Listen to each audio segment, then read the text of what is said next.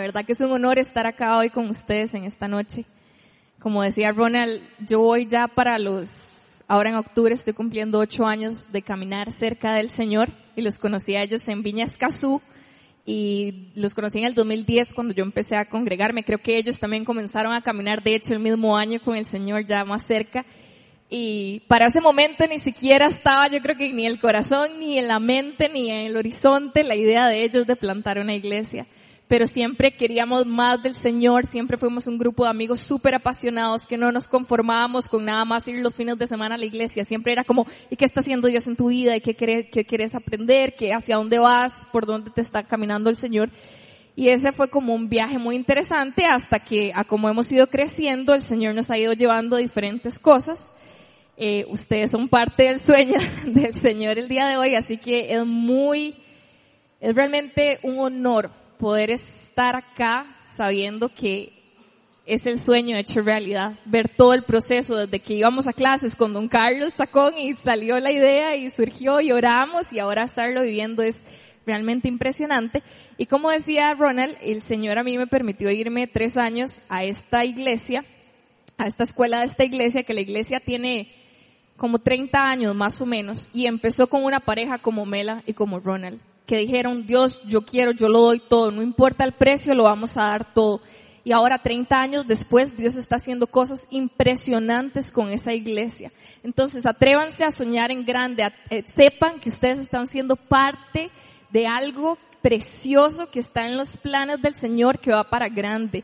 Y ellos comenzaron cuando plantaron esa escuela con 30 estudiantes. Hoy, ahora, cuando yo fui, eran 3.000 personas que van por años. Claro, para que tengan una idea de verdad de que a veces nosotros le ponemos límite a lo que el Señor quiere, pero Él tiene cosas espectaculares y realmente maravillosas. Así que es, un honor estar acá.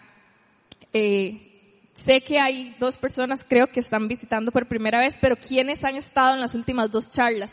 en el inicio de esta serie de los dones espirituales.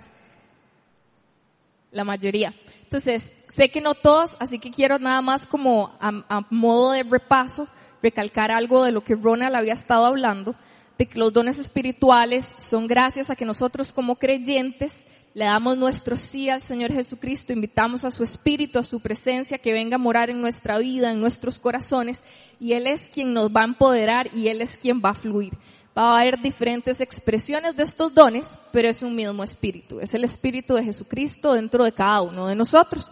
Ronald hablaba, se basó en, los, en la lista que sale en Primera de Corintios 12, pero él fue muy claro en decir que esta no es la única lista de dones que hay. También habló que sale en Efesios, que sale en Romanos, y se menciona como más directamente, pero si quisiéramos verlo inclusive desde el Antiguo Testamento, cuando venía el Espíritu Santo y se reposaba sobre alguien, había expresiones únicas para cumplir con los propósitos que Dios estaba eh, encomendando a una persona, a una circunstancia. También habló de la manera de que se reciben, que se reciben a la de parte de la voluntad de Dios, eh, habló de que cuando ya unos creyentes se pueden recibir por imposición de manos o por roles también. Si no me equivoco, Ronald, usted me dice, estoy diciendo algo que usted no dijo, ¿verdad? También habló, eh, vamos a ver, de los propósitos que son muy importantes, que los propósitos de estos dones tan divinos que el Señor nos da es para equipar a su iglesia para preparar a su iglesia. Entonces tenemos que tener muy en cuenta eso para saber también la función como comunidad. Ahora que Ronald les decía, prepárense en esto, también no solo están los dones espirituales, pero es todos entender que todos tenemos una función, que tenemos que tener eh, esa mentalidad de tomar, adueñarnos de lo que Dios nos está dando y ser parte del cambio. Entonces hoy vamos a estar continuando con, dentro de la categoría que Ronald se las dividía, de acuerdo a la lista que sale en Corintios, que era la parte de revelación, de poder de Dios y de la voz de Dios. Y de los de revelación ya hablaron de palabra de conocimiento y palabra de sabiduría. Y ahora viene este último que es el discernimiento o el discernimiento de espíritus. Pero antes de continuar, eh, quería mencionarles que muchas veces también esos, esos dones espirituales son conocidos también como unciones. Y hay una definición que a mí me encanta de unción de un libro que estaba leyendo el otro día que es, una, la unción es básicamente el amor de Dios que viene a nuestra vida y de ahí se desborda hacia otros. ¿Por qué? Porque nos va a recordar un concepto muy importante que es que estos dones no son nada sin el amor de Dios. Y al mismo tiempo que es para, para los demás, para la edificación de la iglesia. Entonces quiero hacer una oración. Yo sé que hemos orado mucho hoy y eso me encanta, porque yo amo la oración, pero quiero, yo quiero entregarle esto al Señor. Así que si me acompaña. Padre, gracias Señor. Gracias que tú estás aquí, Señor. Gracias por tu presencia preciosa, divina, Señor. Gracias que, que tú no solo moriste para darnos la salvación, pero para también darnos vida en abundancia, para darnos propósitos. Y hoy queremos enfocarnos en vos, queremos enfocarnos en tu presencia, Señor. Y queremos aprender de lo que tú has puesto, Señor, en el banquete para nosotros. Gracias que tú, Señor, de gente ordinaria por medio de tu presencia, de tu poder, de tu amor, haces cosas extraordinarias.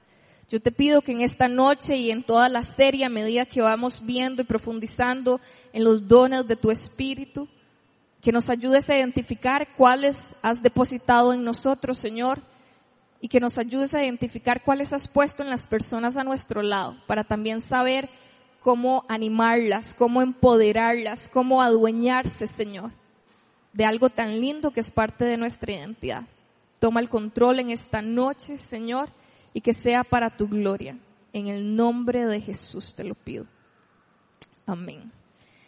Yo tengo, ahora que andaba en un viaje de, misiones, de ministerio en Argentina, ahora todo en agosto, y acabo de llegar y empecé a trabajar. Tengo un mes más o menos de estar trabajando y las primeras ocho semanas son semanas de puro entrenamiento.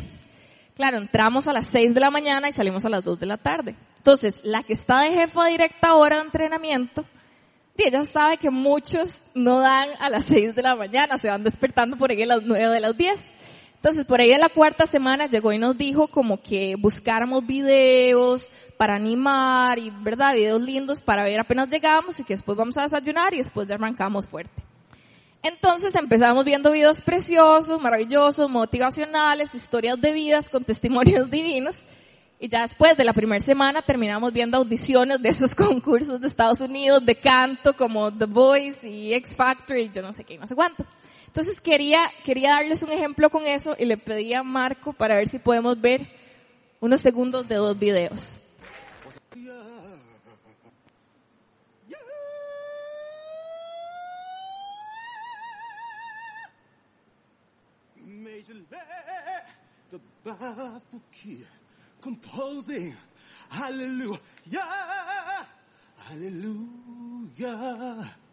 Yo creo que hasta ahí podríamos dejar ese. Como pueden ver, ese del todo no sabe cantar. Sería como verme a mí cantando, más o menos. Y ahora quiero que vean el segundo. Win it for yourself. Thank you. You're welcome. Whitney.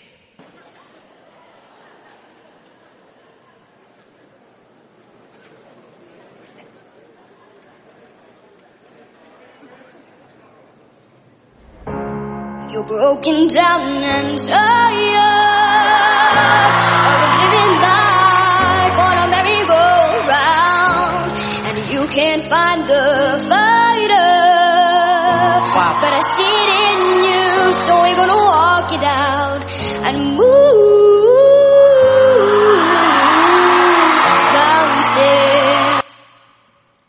Ok, ¿por qué les presento estos dos videos? Ustedes vieron, ustedes jamás creyeron que esa nana iba a tener esa voz, ¿verdad? Ese fuerzón de pulmón. Además, la edad y todo. Quiero hacer esa comparación de lo que pasa en lo natural y lo que pasa en lo espiritual. Así como en lo natural, todo el que tenga voz, que podríamos decir a nivel espiritual, que es todo el que le ha recibido al, al Espíritu Santo, todos podemos cantar. El que tenga voz puede cantar.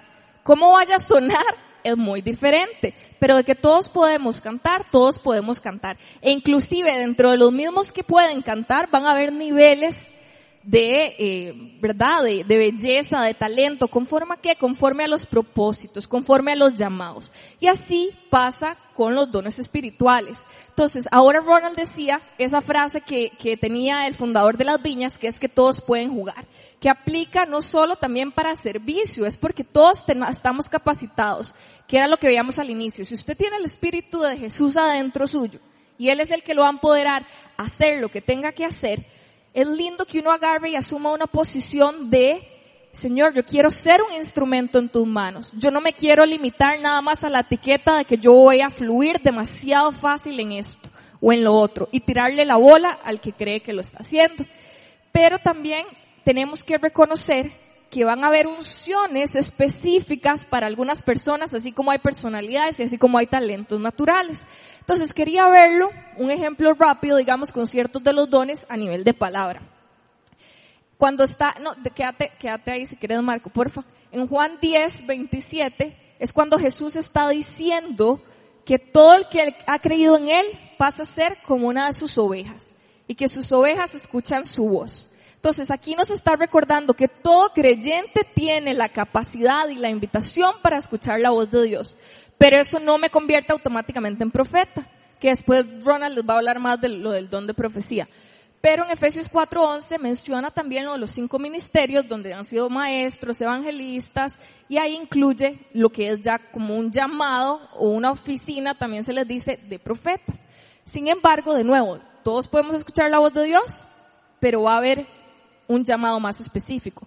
En Marcos 16, 18, cuando está hablando Jesús, le está diciendo a los discípulos, todo el que crea en mí, estas señales los van a seguir. Y van a echar fuera demonios, y van a, eh, van a, los van a picar, los pueden picar serpientes y escorpiones y no les van a hacer nada. Y van a orar por enfermos y se sanarán en mi nombre. Todo el que crea puede orar por un enfermo y que el Señor lo sane. Sin embargo, hay personas que tienen esta unción más fuerte. ¿Cómo lo vemos o dónde lo vemos? Un ejemplo es en Hechos 5.15, cuando la gente veía que el apóstol Pedro iba a venir, ellos sacaban a los enfermos y los tiraban en la calle para ver si por lo menos la sombra de Pedro los alcanzaba y los sanaba. Entonces, lo mismo sucede con este don de discernimiento. En Juan 3, eh, 3.3 y en 3.6 habla de lo que es nacido de la carne, carne es. Y lo que es nacido del espíritu, espíritu es. En Juan 3.3 está hablando de, es cuando Nicodemo viene a buscar a Jesús para que le hable más del reino de Dios. Y entonces Jesús le dice, de cierto te digo, que el que no nace de nuevo no puede ver el reino de Dios. O sea, que si yo nazco de nuevo, yo puedo ver el reino de Dios, pero no va a ser algo evidente para todos los demás que no han aceptado al Señor y que han sido llenos del Espíritu de Dios. Pero también vemos este don eh, de una manera más fuerte, que es en Hechos 16, 16, cuando, y ahorita lo vamos a leer más adelante, cuando Pablo está en Filipo y anda con Silas y van camino a la oración y le sale una esclava que tenía un espíritu de adivinación y él es capaz de discernir que es un espíritu de adivinación, aunque en realidad estaba declarando cosas ciertas de ellos y lo echa fuera. Entonces es una es un reflejo también eh, de que hay un don de discernimiento también más grande, que tiene una importancia. Sin embargo, todos, ¿por qué recalco tanto esto? Porque el don de discernimiento es un don que nos va a ayudar a guiar, que nos va a proteger. Ahorita vamos a ver las fuentes y ahorita vamos a ver funciones pero es para todos. Aunque haya alguien que tenga un don de discernimiento muy grande, es algo que nos va a ayudar a estar más en sintonía con esa realidad espiritual que existe. Entonces, parte de la definición, ahí si quieres pasar, Marco, porfa. Una de las definiciones muy lindas es que el discernimiento es básicamente la, Dios capacitándonos para saber identificar fuente y actividad espiritual. Entonces, ¿Cuándo? ¿Cuándo puede ser que Dios me quiera revelar eso? Puede ser que me quiera revelar qué es lo que está operando detrás de los sueños que yo tengo cuando me voy a dormir. Que está operando en una iglesia, que está operando en mi barrio, que está operando en naciones, que está operando en circunstancias, en personas. Entonces es, es bastante importante. Si quieres, pasarla. Vamos a ver esas fuentes. que dice, me va a ayudar a identificar fuentes. Ok, entonces quiere decir que esas diferentes fuentes puede ser Dios, me va a ayudar a identificar cuando es una actividad angelical, cuando son ángeles, o me va a ayudar también cuando son demonios, y ahí no lo puse, pero también nos va a ayudar a saber cuándo es espíritu humano, simplemente hablando, cuándo fue algo del alma y no era absolutamente nada espiritual.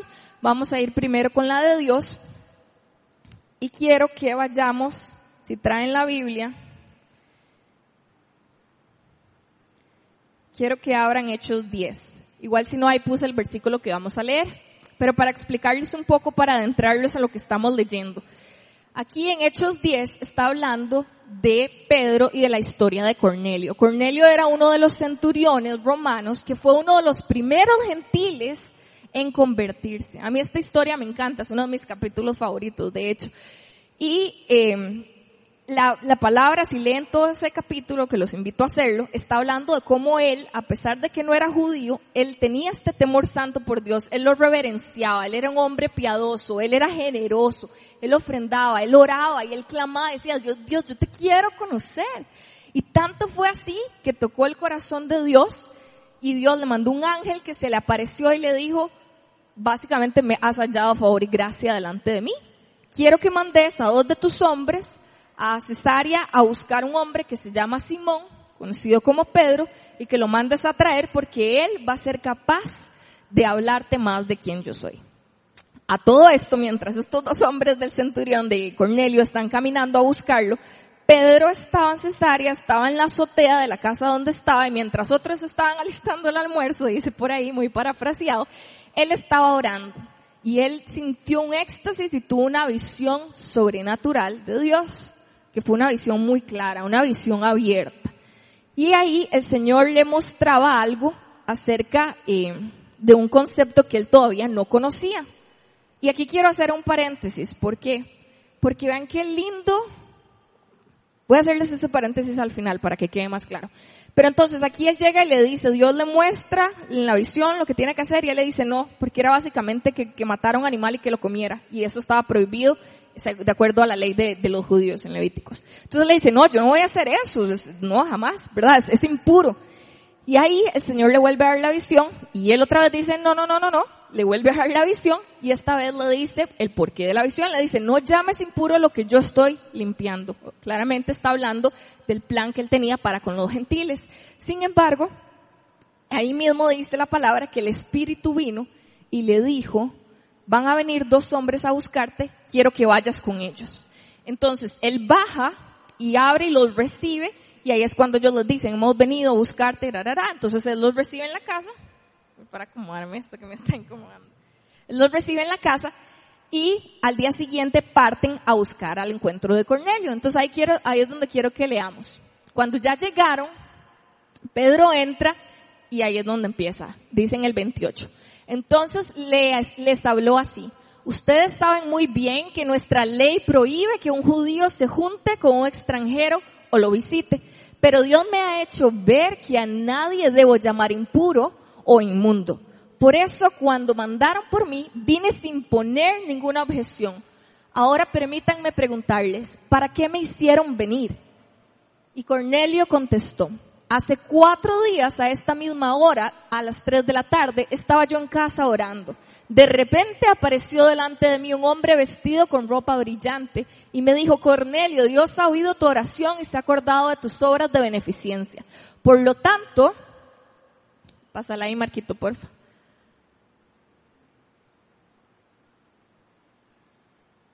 Ahí básicamente Cornelio le está narrando eh, seguía, otra diapositiva con el beso. Ahí.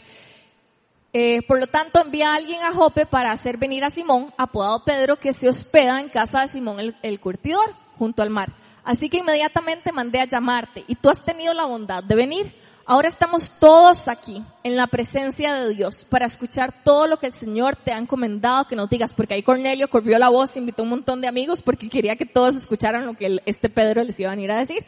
Entonces dice que Pedro tomó la palabra y dijo, ahora comprendo que en realidad para Dios no hay favoritismo. ¿Por qué estoy resaltando esas palabras? Porque todo esto cuando Pedro estaba teniendo la visión, para él fue muy claro que era Dios y que era Dios mandándolo.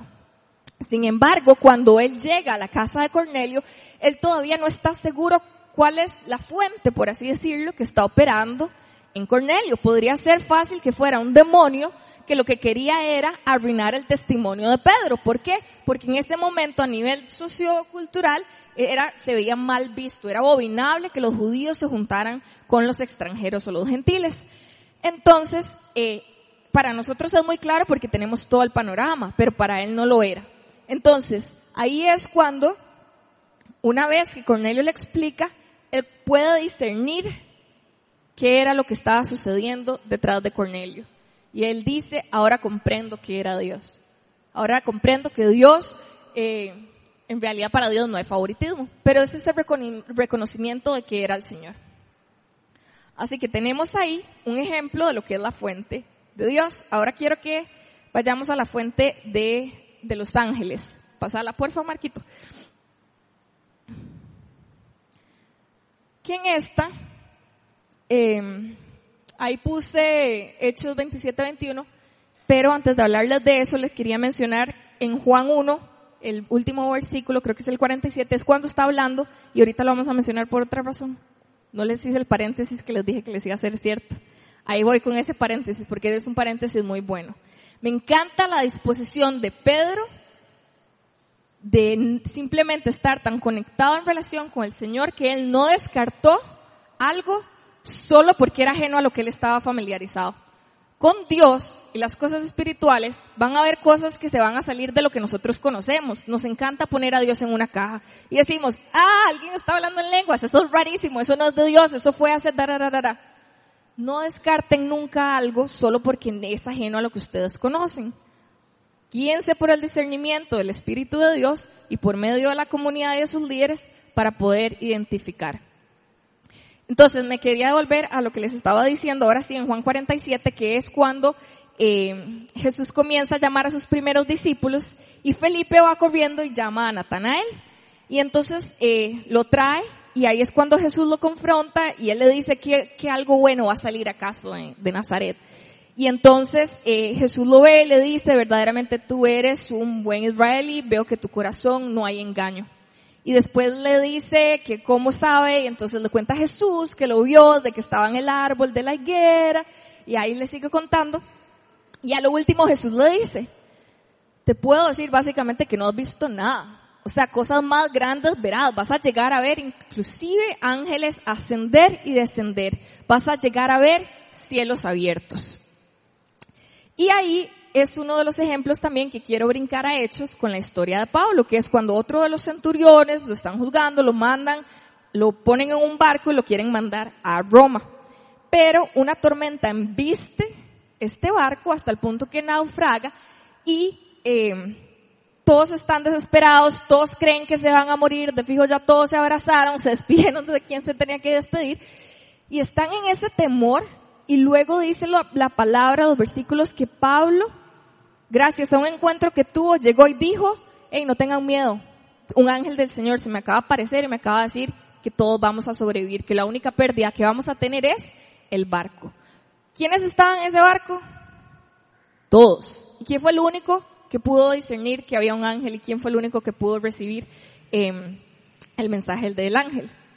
Ahí fue, ahí fue Pablo. Dije Pedro, dije Pablo. Se me enredan los nombres, dije Pablo, ¿verdad? Todo Ok. Entonces, eso es un ejemplo. Y aquí les quería contar una historia que a mí me pasó. En segundo año, cuando yo estaba ya en Estados, yo compartía el cuarto, ¿verdad? Se ahorra uno hasta lo que pueda. Así que yo pagaba un cuarto compartido con una chica divina, que tenemos las dos similares dones y todo, entonces es muy interesante. Y un día fui yo a la iglesia y ella se quedó. Entonces, cuando yo llegué, yo le dije, se llama Cristina. Yo le dije, Crista, te que contarle el mensaje que el pastor se echó hoy porque es divino. Ella habla español, es misionera, es machititica, es una bar, Barbie Malibu, pero es machititica y habla español. Misionera en Guatemala.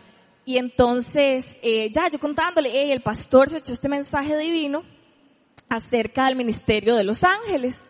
Y de la importancia de cómo ellos nos sirven para cumplir nosotros con los propósitos a los que Dios nos está mandando. Y que dará y todos los ejemplos. A medida que yo le estoy contando a ella esto, comienzo yo a sentir en el cuarto esta cosa horrible que ella ya me conoce, entonces ella sabe que no estoy loca. Entonces nada, fue como dice un toque. Y me dice, ok. Entonces comienzo yo a orar, y comienzo a orar, y comienzo a reprender, hasta que de repente sentí que habían demasiados ángeles como batallando y luchando en contra de lo que se quería levantar en el cuarto. Entonces ya la vuelvo a ver, ni me pregunta ya qué es, porque ya estamos acostumbrados a este tipo de cosas. Seguimos hablando como si nada hubiera pasado y ya nos vamos a dormir y a la mañana siguiente, cuando yo voy a atender la cama, me encuentro una pluma en mi, en mi una pluma. Entonces fue como esa confirmación, le digo y me dice, muere la risa y es como, wow, esas confirmaciones de verdad de, de, que uno puede llegar a identificar, porque fue identificar que algo feo se estaba levantando al cuarto, pero al mismo tiempo fue identificar que habían ángeles peleando la batalla que nosotros en ese momento no íbamos a pelear. O inclusive en la misma casa también era como que siempre se discernía un ángel gigante a la pura entrada. Entonces a veces yo lo veía muy de rojo, pero era más siempre como el sentirlo. Y cuando venían personas a visitarnos, que tienen mucho discernimiento, estamos hablando que son 3.000 personas que están completamente ¿verdad? Radicales por el Señor, que saben que han tenido estas experiencias y todavía más. Y cuando venían personas con mucho discernimiento era como, hay un ángel grande, ¿verdad? En la puerta, es como, sí, sí, ahí está. Digamos, vieras qué lindo el susto que le pega a uno cuando uno va a las 4 de la mañana a orar, porque es como, ajá, y ahí está, qué bien. Pero es un temor diferente porque es un temor como santo, un temor a lo desconocido. Pero uno puede llegar a, a discernir cuándo es eso y cuándo no es algo malo. También está la otra fuente, eh, de demonios, que era el ejemplo que ahí si lo quería que lo leyéramos un pedacito. Vamos, creo que ahí está, gracias Marco. Que es Hechos 16, 16, que era la historia que les estaba diciendo cuando Pablo iba con Silas camino a la oración. Entonces vamos a leer. Dice, una vez cuando íbamos al lugar de oración, nos salió al encuentro una joven esclava que tenía un espíritu de adivinación. Con sus poderes ganaba mucho dinero para sus amos. Puedes seguirlo ahí, Marco, porfis. Y dice que esta esclava los seguía, iba detrás de ellos y eh, iba declarando, ellos vienen a expandir el reino de Dios. Y eso es lo que básicamente lo que ella estaba diciendo. Ella sí estaba diciendo la verdad. Estos hombres venían de parte de Dios y estaban Ah, bueno, está, nos seguía a Pablo y a nosotros gritando, estos hombres son siervos del Dios Altísimo y les anuncian a ustedes el camino de salvación. Eso es verdad. O sea, ya estaba declarando una verdad acerca de estos ministros de Dios que estaban en su pueblo. Pero, ¿le puede seguir ahí un toque más? Creo que hasta el 18 19.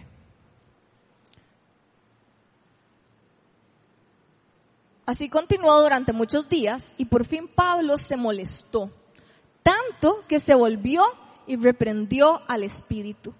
En el nombre de Jesucristo te ordeno que salgas de ella. Y en aquel mismo momento el espíritu la dejó. Entonces, esta historia es muy interesante porque ¿por qué Pablo se molestó si en realidad ya estaba declarando la verdad? Lo que puede ser acá es porque la gente de esa ciudad, de ese pueblo, estaba acostumbrados a escuchar al espíritu de adivinación, que les decía el futuro, que por aquí, por allá, y ahora vienen estos hombres y ella, claro, está diciendo la verdad. Entonces, ¿qué hay de malo en escucharla? Pero Pablo ya surgió esta ira santa, porque dice que se molestó, y fue cuando lo reprendió. Entonces, estaba quitando la posibilidad de decepción, de, decepción no, ¿cómo se dice? De, Deception, ¿cómo se dice? ¿Cómo se dice? ¿Me entendieron? La, de engaño, de engaño, de engaño, lo estaba quitando para que la gente del pueblo viera que no era lo mismo a lo que ellos estaban acostumbrados, sino que hay que tener cuidado de dónde, quién es el que está empoderando lo que ellos están escuchando. Que es uno, es, digamos, este don de discernimiento ahí, para contarles un poco también, es muy bueno, en lo que hablaban si toman el, el discipulado de oración y llegan al punto cuarto de liberación. ¿Por qué? Porque les va a revelar también muchas veces que es el espíritu que está operando en la persona. A veces usted puede agarrar tres horas y hacer la entrevista y saber todo lo que la persona ha vivido, ir y chequear y chequear. Pero no va a ser siempre así. A veces usted le traen a alguien, usted tiene que orar y usted dice, ¿y ahora qué saco de aquí? Digamos, en el nombre de Jesús se tiene que ir, pero si fuera el caso, ¿qué es lo que está operando?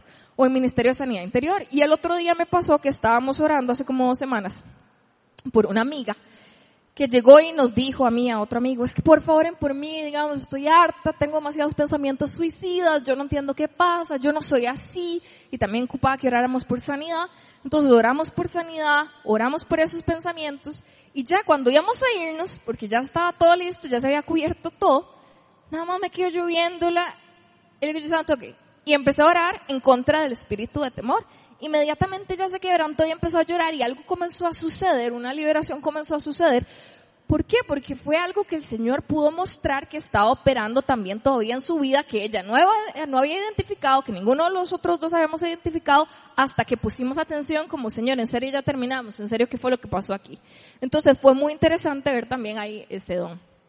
Eh, entonces vimos ahí, les dije que había otra fuente que no había escrito ahí, que es discernir también el corazón, qué es lo que pasa a nivel de, de, espíritu humano, que podríamos agarrar el mismo ejemplo que les decía de Natanael, de cuando el Señor lo ve y le dice, de verdad en ti no hay engaño.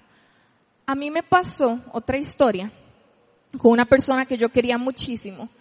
Y, eh, o sea, esa persona lo daba todo por mí, me amaba, me apoyaba, me animaba, increíble. Pero yo siempre llegaba y sentía como una envidia de parte de ella. Digamos, yo podía ver su corazón y yo decía, no tiene sentido porque todo lo que está, me está dando son frutos de amor y de respeto, pero yo siento demasiado la envidia, o sea, no lo podía evitar. Entonces, a este punto, eso fue antes de irme a, los tres años. Entonces, a este punto yo nada más oraba, la protegía. A hoy lo hubiera manejado diferente a nivel de, de arrancar el problema de raíz, pero tampoco le daba mucha pelota como, bueno, y tal vez, no sé, no sé si será verdad o no y no la quiero confrontar con esto. Después ella comenzó un proceso de sanidad interior muy interesante, muy profundo, y llegó y un día me dijo, hey Pati, le tengo que confesar algo. Y yo dije, dale. Y me empezó a decir, hey sorry, es que el Señor me estaba mostrando, yo siempre he sentido demasiada envidia, siento que ya lo trabajó, y yo nada más viendo como, ok, entonces sí tenía razón, sí había podido discernir lo que estaba operando en esa persona. Entonces uno comienza también a tener la capacidad de saber qué es lo que hay en las intenciones de las personas. Em, eso con lo de las fuentes. Ahora quiero también que veamos, porque les decía que este es un don de mucha importancia y que tiene muchas funciones hermosas, preciosas. Una de esas es eh, que nos va a habilitar para ver lo que Dios ve que nosotros hablábamos y que lo decía la palabra en Juan 3.3, que si hasta que no nazcamos de nuevo no vamos a poder ver el reino de Dios, no vamos a poder ser sensibles a todas estas cosas. Y también hablaba, eh, en Efesios hablan de, de, la guerra espiritual, de que nuestra guerra no es contra sangre ni contra carne, sino contra principados y contra potestades. Entonces un don de discernimiento me ayuda a mí a estar en sintonía con qué es lo que está pasando y cómo nos habilita a ver qué es lo que ve Dios, una historia muy linda, es en Primera de Samuel 16.7. Si quieres la pasas, porfa. Que es como si quitara un velo, ¿verdad? Entonces, en esta historia, en esos versículos que le voy a leer ahí, es cuando el Señor manda al profeta Samuel a ungir a David como el futuro rey de Israel. Y dice, Primera Samuel 16, 7, versículo 7.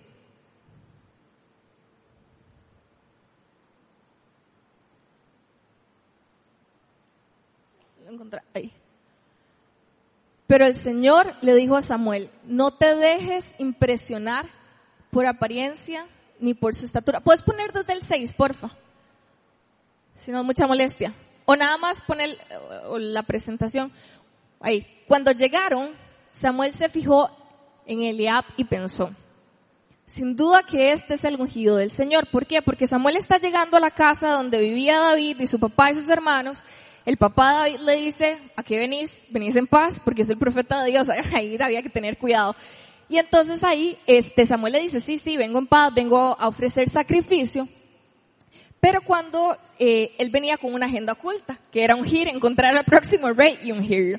Entonces cuando él llegó y vio a Eliab, que era uno de los hermanos de David, él dijo, sin duda que este es el ungido del Señor. Pero el Señor le dijo a Samuel, no te dejes impresionar por su apariencia ni por su estatura, pues yo le he rechazado. La gente se fija en las apariencias, pero yo me fijo en el corazón.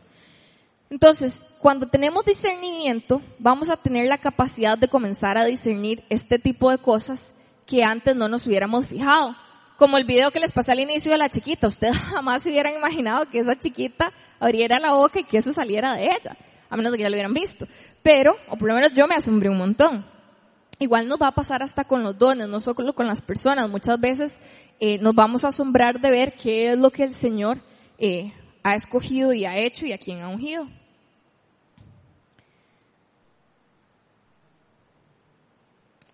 Este tipo de don también es muy bueno y es muy útil cuando cuando uno está en intercesión o cuando uno está en guerra espiritual.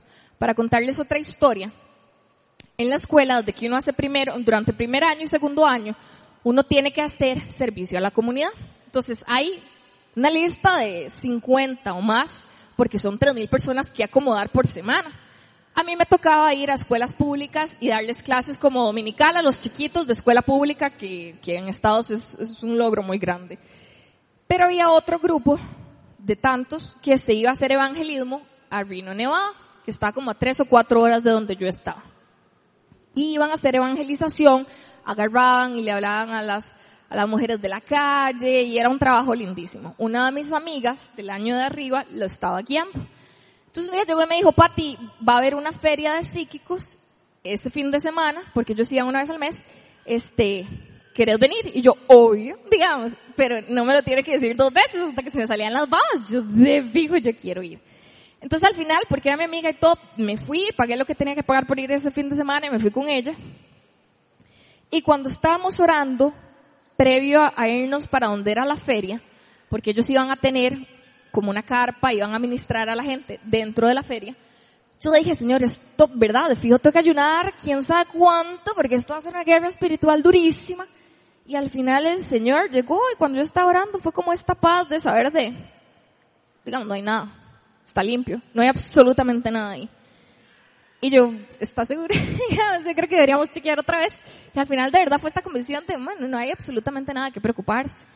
Y el día cuando ya entramos, era un hotel, cuando ya entramos en el lugar, lo que yo podía percibir eran las heridas de la gente. Digamos, gente muy dolida, muy lastimada, que había sido inclusive hasta rechazada por la iglesia, que era más dolor lo que tenían que puertas abiertas espiritualmente, por lo menos una o dos de fijo, y si ya están en eso no hay quite, pero no se sentía este ambiente pesado de, ah, hay que hacer algo, tráigame a toda la iglesia aquí.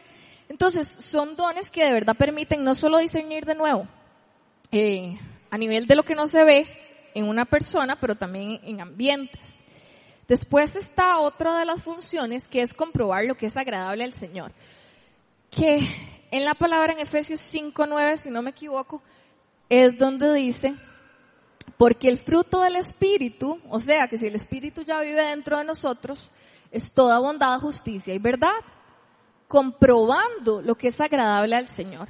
Entonces, cuando yo tengo discernimiento, cuando yo estoy eh, propensa también a que el Señor me use con este don, yo voy a tener la capacidad de discernir en situaciones lo que es agradable delante del Señor.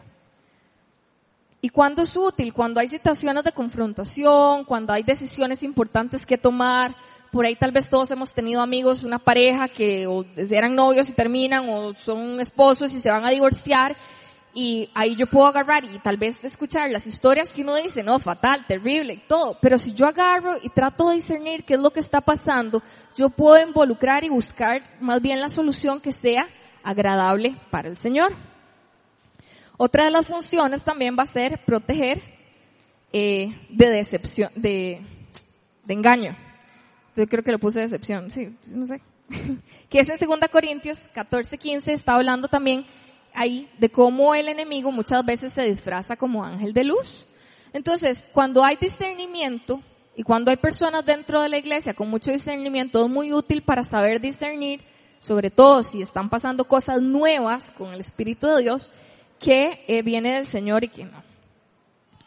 Y también porque hay situaciones en la vida donde tal vez todo parece muy lindo, como cuando uno es soltero y le aparece ese menecazo que es guapísimo y que todo y trabajo estable y, y según él va a la iglesia y tal vez uno llega y se acerca y uno dice, no Dios, siento que no, siento que no. Y se acerca y uno ve un poco más los frutos después de dos meses que uno dice, no, sea bárbaro, por dicha tenía discernimiento como para decir, aquí no me involucro yo. O me pasó también que yo, yo estudié nutrición, pero yo hice pruebas de grado y me fui para Estados. Entonces yo no estoy colegiada. ¿Por qué? Porque para estar colegiado, para que sepan, por nivel de nutrición hay que estar presente en una rifa que se hace dos veces al año y yo nunca estaba en el país cuando se hacen esas benditas rifas. Entonces legalmente yo no puedo trabajar. Pero ahorita comencé a trabajar y estoy en un proyecto para irme el otro año y obviamente que cualquier entrada ayuda y de la, o sea, nutrición, el negocio está duro, pero llego yo y me salen mil personas. Pati, ¿por qué no me atendés? Pati, ¿por qué no sé qué? Comienzo en este trabajo y digo, ¿qué hago? Y otra señora viene, pero ¿por qué no me atiende a mí, a mi hija? Y verdad, y es gente de confianza, gente que yo podría decir, bueno, pero por debajo, ¿por qué? ¿Verdad? Porque todavía no te puedo dar timbres ni nada, no te puedo dar facturas timbradas. Y al final también es lindo poder discernir y saber que el Señor me está protegiendo porque Él es un Dios de orden y al final estaría haciendo algo ilegal, estaría abriendo puertas que, que no son buenas. Y otro de las, de las, eh, de las funciones es poder diagnosticar como los corazones de la gente, que era lo que hablábamos, ¿verdad? Eh, uno de los ejemplos que no lo puse ahí, porque ahí, el versículo que puse fue el de que les decía de Natanael, pero también está la parte o la historia de la mujer samaritana, que cuando Jesús la confronta en el pozo, y después de que ya ella accedió, que quiere beber de esta agua que le va a dar vida y que le va a quitar la sed, él le dice, ok, ve y trae a tu marido. Y ahí es cuando ella le dice, no, pero es que no tengo marido. Y Jesús le dice, bien has dicho, porque has tenido cinco y ahora cuál que estaba no es tu marido. Entonces, el Señor pudo discernir qué era lo que estaba pasando en el corazón de esta mujer. Y nos va a ser muy útil cuando estamos eh, aconsejando a alguien, cuando estamos, eh, tenemos gente que estamos discipulando, ustedes que todos van a ser líderes impresionantes en esta iglesia, van a poder llegar y decir, bueno, di Pedrito, me estás diciendo A, B C, pero yo sé que en realidad por ahí no va ¿Por qué? Porque el Señor les va a dar el discernimiento para saber ayudarle a esa persona que ustedes tienen enfrente. Eh, a mí me pasó una vez, me pasó una vez que me invitaron a una noche de, de adoración y paramos por ahí, era en una casa, gente de un montón de iglesias, y me presentaron a esta muchacha y cuando hicimos como ahí unos minutos para que oráramos la una por la otra, yo llegué y lloré por ella y, ya, y terminó la oración. Pero me quedé viéndola y le puse la mano en la espalda y el Señor me, me empezó a mostrar el corazón de ella completamente despedazado. Era como si esta cosa fea hubiera venido sobre ella, que me, que inmediatamente el Señor me dijo que era lo que ella había hecho que la había despedazado. Entonces, fue discernir algo que inclusive tal vez en mi vida pasada yo había experimentado que ahora yo podía discernir qué era lo que estaba pasando en ella, sin que Dios me dijera nombre, fue simplemente discernir. Entonces llegué y tomé coraje y le dije, necesito preguntarte algo. No me acuerdo cómo se llama la muchacha. Y me dice, sí, claro, yo es que siento que no estemos terminado de orar. ¿Usted de casualidad alguna vez ha hecho darararara? Porque creo que te está matando. Y se atacó a llorar, me la tuve que llevar a otro cuarto porque realmente era algo que había pasado. Entonces, es, es esa capacidad de poder discernir lo que está pasando en la persona. Sucede mucho también cuando ustedes van a orar por alguien, que espero que todos estén orando por todo el mundo aquí, y cuando están ministrando y ojalá la persona esté atacada en un puro moco que no le puede hacer a usted ni lo que está pasando y usted no sabe si es que está muy agradecida con Dios o que de verdad, no sé, se le acaba de quemar la casa. Y usted dice, ¿y ahora qué hago? ¿Y cómo oro? Usted le pregunta al Señor, pero también es un don que fluye mucho cuando usted va a ministrar a la gente sin que la otra persona le diga nada, porque usted puede saber por dónde va el asunto. Em, esos son como los ejemplos que les quería dar de funciones.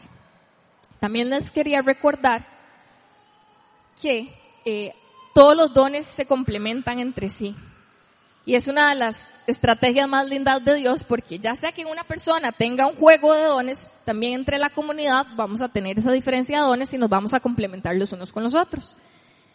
Por ahí, con profecía, sirve mucho y en, en 1 Corintios 12, y Ronald creo que lo mencionó, no me acuerdo si lo había mencionado, habla también de que a la hora de profetizar y que vamos a aprender a profetizar y que vamos a poner en práctica estos dones, el discernimiento es muy importante para discernir cómo le pasó a Pablo, cuál es el espíritu que me está hablando.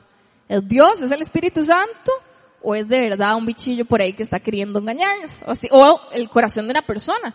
Puede ser que, de nuevo, no sé, eh, que yo me haya peleado con, con mi amiga que yo me pare ahí y yo le diga, es que el Señor dice que te va a caer el castigo. O sea, si yo tengo gente con discernimiento, la par mía, no me tienen que conocer mucho ni saber la historia para decir, no, no, no, santo aquí. Digamos, eso no viene del Señor.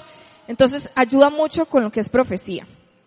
A la, hora, a la hora que uno está orando, eh, hay que tener cuidado porque la gente confunde cuando yo tengo discernimiento, si yo estoy teniendo discernimiento o escuchando la voz de Dios.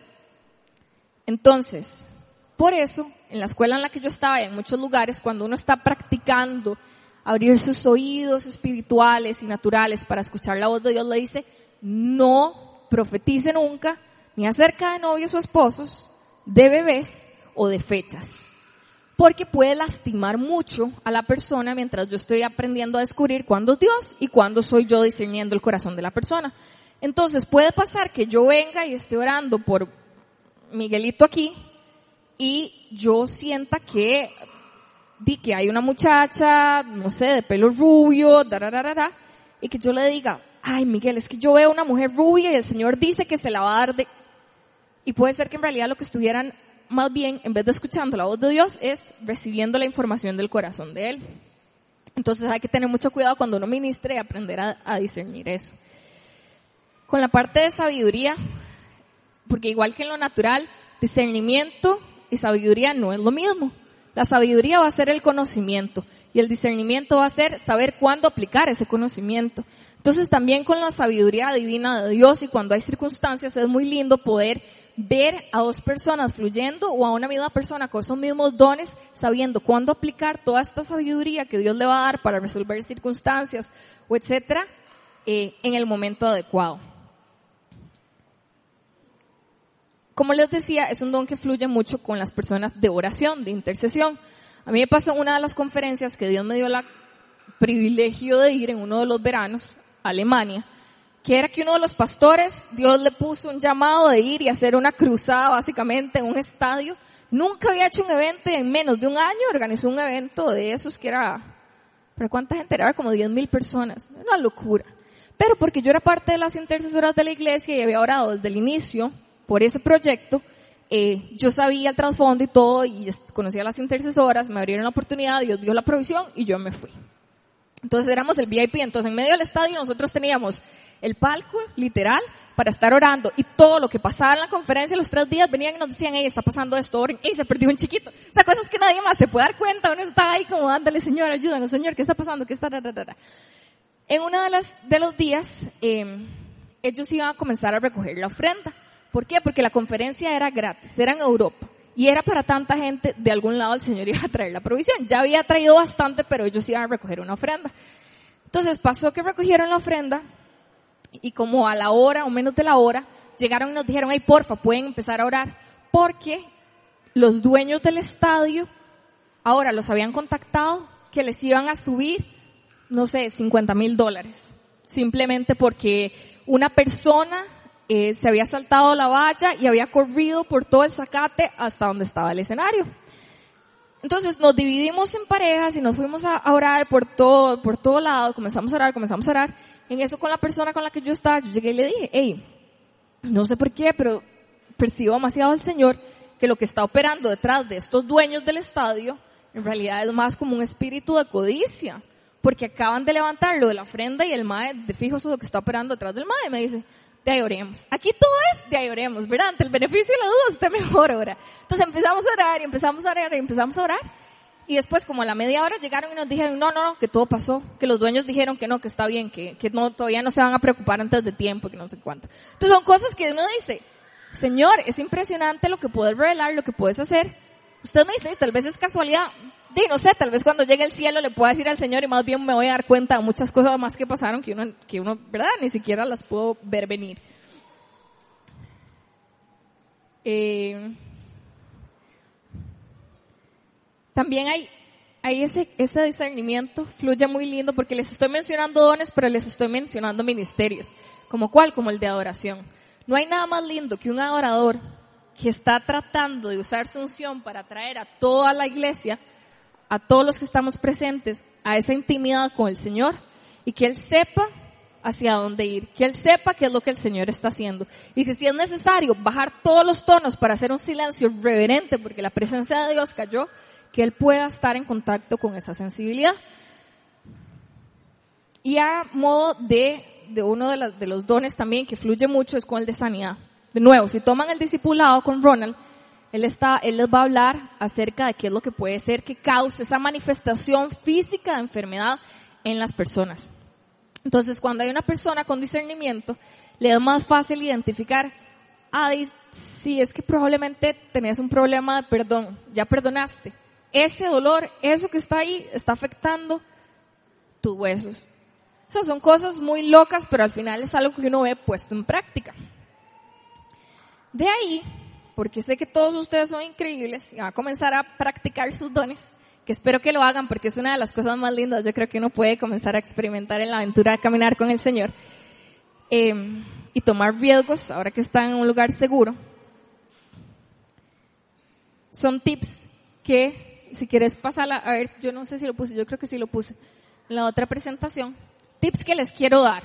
Ya sea que ustedes tengan un discernimiento muy alto o porque como creyentes tienen cierta medida, eh, ¿qué es lo que me ayuda a mí a la hora no pasarla una vez más, porfa. ¿Qué es lo que a mí me ayuda o me va a ayudar a hacerlo de una manera sana?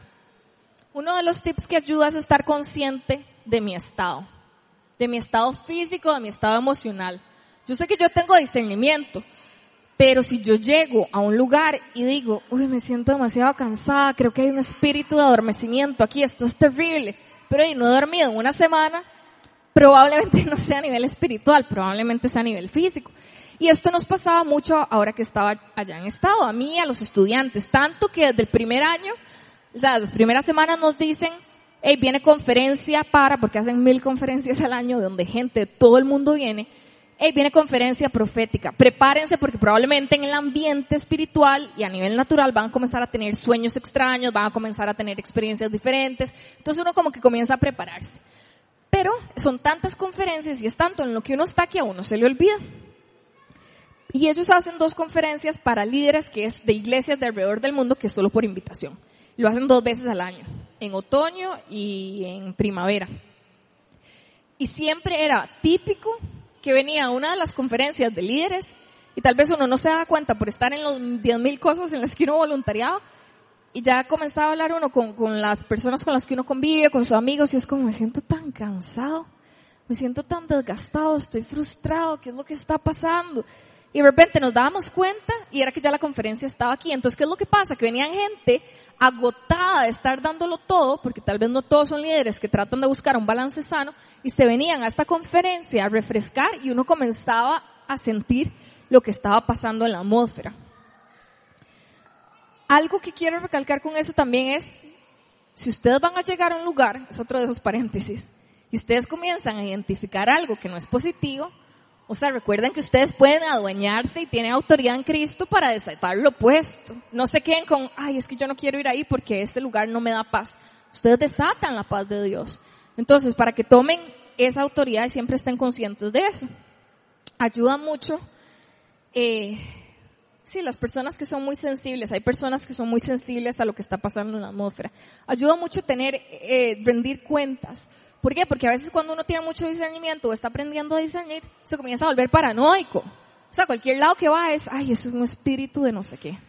Ay, me llegó un olor feo. Uf, quién sabe qué está operando en mi familia. Es una maldición que me echa.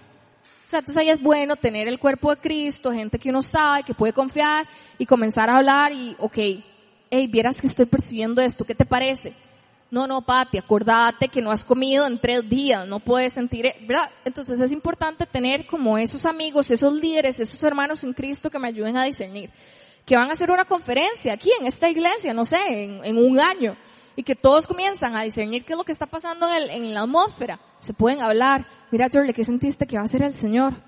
Sí, ¿verdad? Hay como, como demasiada libertad, como que se siente que el Señor está respirando libertad. Ok, ¿cómo manejamos eso? Sí, yo también lo siento, dice Fabi. Entonces son cosas muy lindas y muy dinámicas con el Espíritu de Dios. Algo muy importante es que siempre, siempre, siempre entiendan la importancia, valga que lo repita, de no juzgar. ¿Por qué? Porque si van al Señor va a comenzar a revelarles cosas de personas y sus corazones y todo, es porque Dios les está confiando que ustedes tienen la madurez para saber amar a esa persona a pesar del lugar en el que está y poder agarrar a esa persona y sacarlo a donde Dios quiere que lo ponga. Entonces, no importa que se les revele, acuérdense de dónde también el Señor los sacó a ustedes y tengan esa misericordia. Eh, y sé que esto es un extra, porque más que un tip es decirles, los chiquitos son muy sensibles a la parte espiritual. Si ya conocen al Señor, y tienen una relación y ustedes los han enseñado, ellos son muy sensibles. Entonces, cuando ustedes vean a los niños que están a su alrededor o a sus hijos y los ven como que se sienten mal, que llegan a un lugar y sienten mal, pregúntenles, averigüen, hey, mi amor, ¿qué es lo que estás sintiendo? ¿Qué es lo que te pasa? No sé, es que siento que aquella persona de allá tiene demasiado dolor. Ok, oremos, entreguémoselo al Señor. O sea, comiencen también a pedirle a Dios sabiduría de cómo instruir a sus niños con todos estos dones, porque no hay Espíritu Santo chiquitito, digamos, él va a operar de verdad fuertemente también en lo que son los, los enanos. Y ya para ir cerrando, eh, quería contarles que en esta, en esta escuela en la que yo estaba, eh, desde que uno entraba a principio de año, le dan una lista de 80 países más o menos a donde uno puede ir a final de año viaje de misiones. Entonces uno comienza a aplicar y comienza después durante todo el año a ir a reuniones para al final del cierre de año uno se va de misiones y uno aplica todo lo que aprendió en el año. Esa es la idea. Entonces, eh, en primer año Dios me permitió a mí ir a Ecuador, fue una experiencia maravillosa. Cuando yo estaba en segundo año, fuimos a Estados Unidos porque todos los estudiantes, todos los viajes se cancelaron para una conferencia que había y querían nuestro apoyo. Y ahora este año, en marzo, el Señor eh, me había puesto en el corazón de hace rato a África, apliqué para Zimbabue y el Señor me permitió ir yo antes de irme a esta escuela, siempre, aquí más bien era la rara, porque es como la loca espiritual que puede ver cosas que nadie entiende por qué, pero la, la espiritual. Todos somos espirituales, todos somos espíritu y vivimos en esta carne. Pero cuando la gente, los líderes, el problema es que muchos no, no están acostumbrados. Entonces, de verdad aprovechen que sus líderes los están valorando y equipando. Y, y cuando yo me fui, obviamente allá más bien era como la normal. en serio, son niveles de locura bella, pero de locura muy grande. Y, y obviamente mis líderes me, allá me, me, supieron educar, guiar, y por ahí uno se da cuenta que no está solo, y que hay 10.000 personas más así, y ya entiendo por qué esto y por qué lo otro. Pero nunca había tenido la experiencia de ministrar o de servir al Señor con un grupo de gente como el que tuve en Zimbabue. El viaje originalmente era irse en un bote y navegar por un río para visitar diferentes villas que no habían sido alcanzadas y predicar el Evangelio. La primera reunión que tuvimos, yo nada me senté y yo dije, ¿qué carajos estoy pensando yo? Yo me mareo hasta caminando, digamos, yo que voy a ir a hacer un bote. Justo ahí abrió la boca mi líder para decir, pero necesito cinco o ocho personas que se vayan conmigo hacer conferencia para líderes a iglesias y hacer todo porque las iglesias siempre han sido muy bendecidas y quieren, nos están pidiendo que de verdad vayamos. Entonces yo dije, fijo, ahí voy. Yo, bueno, apuntame a mí porque, fijo, yo creo que ahí es donde el Señor va a creer que yo esté. Y, y nos fuimos y al final los que terminamos, los cinco que terminamos versus los doce que iban en el otro lado, estos cinco, por lo menos tres o cuatro, éramos cuatro que ya éramos de tercer año, ya nos, ya nos conocíamos, ya éramos amigos, habíamos estado en clases juntas, por ahí, por allá. Si acaso las otras dos personas eh, eran de segundo y de primero, pero se adaptaron muy rápido. Y esta líder que era la pastora de tercer año, entonces también ya habíamos tenido relación con ella. Entonces, cuando yo fui a este viaje, desde un inicio fue experimentar una comunidad, porque era mi comunidad en ese momento, que no tuvo temor de lo que Dios me ha dado a mí. Y yo tampoco tenía temor de los dones y de las cosas poderosísimas que los otros tenían. Pero entonces nos complementamos muy bien. Entonces, mi experiencia fue maravillosa porque de repente de que yo soy la loca, más bien es todos ¿qué hace, digamos, ¿qué hacemos? ¿Qué, ¿Qué, qué, está pasando en la habitación? Decinos porque yo percibo esto y esto y esto, pero ¿qué estás persiguiendo vos? Entonces como, wow, gracias, digamos, gracias, yo creo, que creo, porque también uno está creciendo en esto, creo que el Señor quiere hacer esto. ¿Qué percibís vos? Sí, percibo lo mismo. Ah, ok, perfecto, démosle, entonces démosle para allá.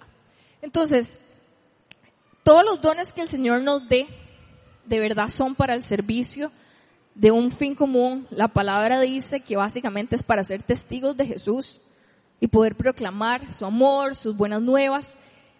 Es esa importancia de trabajar en comunidad, eh, de poner, no tener miedo a crecer en esos dones, porque la palabra nos enseña que hay que ponerlos en práctica.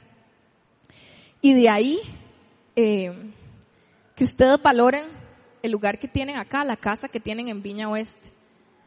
Que por ahí, no sé, yo estoy tal vez, creo que estoy de verdad escuchando la voz del Señor, que sueño demasiadas cosas que pasan y no sé qué hacer. Háblelo con sus líderes. Averigüe qué es lo que dice la palabra de Dios eso, póngalo en práctica que están acá y ahora van a comenzar, probablemente van a comenzar a identificar un, montón de cosas más de discernimiento que antes no hubieran identificado. Vengan y háblenlo entre ustedes, háblenlo con los líderes y averigüen qué es lo que el Señor está haciendo. Entonces, eso era lo que quería compartirles hoy y para cerrar quiero orar. Gracias, Señor. Gracias, Padre, porque tú eres bueno, Señor. Porque es tu amor fluyendo en nosotros para llenarnos y para poder compartir las expresiones que vienen de ti, que nadie más, Señor, puede expresar. Yo te pido que todos los que estamos acá, Señor, entendamos cuál es nuestra función en el cuerpo de Cristo, Señor. Que no tengamos temor de decirte que sí, aunque sean cosas que nos sacan de nuestra zona de confort.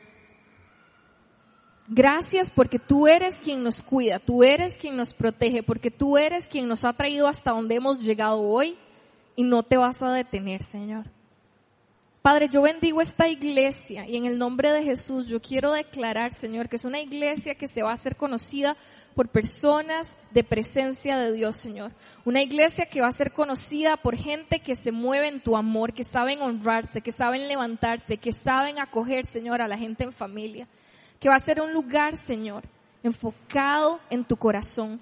Que no importa qué tan grande o maravilloso sea la expresión de los dones, Señor, que todos van a entender que es para tu servicio, Señor, que no hay un don más importante que otro, Señor. Que no hay un honor que se reciba por un don, Señor, sino por un corazón dispuesto a servirte, a amarte, a darlo todo. Yo te pido que despiertes en ellos la, hambre, Señor, la sed por querer conocer más de ti, por, por experimentarte más, porque tú eres un Dios de relación, Señor. Yo bendigo sus vidas y oro, Señor, para que sobre todo este don de discernimiento, Señor, que me has dado en mi vida, sea impartido a ellos, Señor. Que ellos puedan fluir, que puedan crecer, que puedan entender la realidad del mundo espiritual, Señor. De una manera sana. Y así es como van a crecer en identificar y en practicar en estos dones, en estas funciones tan poderosas, Señor, porque eres tú y tú eres un Dios de poder. Yo te quiero pedir que ellos puedan crecer en carácter, en madurez, en integridad, para que no sea una iglesia que con poder o personas que con poder lastimen a otros, sino que en todo te puedan glorificar, te puedan honrar. Gracias, Padre, por lo que estás haciendo. Gracias por lo que vas a hacer, Señor. Yo los bendigo en esta noche en el nombre precioso de tu Hijo Jesucristo. Vamos a ponernos todos de pie y vamos a orar y a darle gracias a Dios. Y gracias, Patri, por esa charla tan linda. Que Dios te bendiga y sigas creciendo en los dones que Dios te ha dado. Vamos a adorar, invitar al Espíritu Santo y a darle gracias a Dios por todo lo que nos da. Ven, Espíritu de Dios.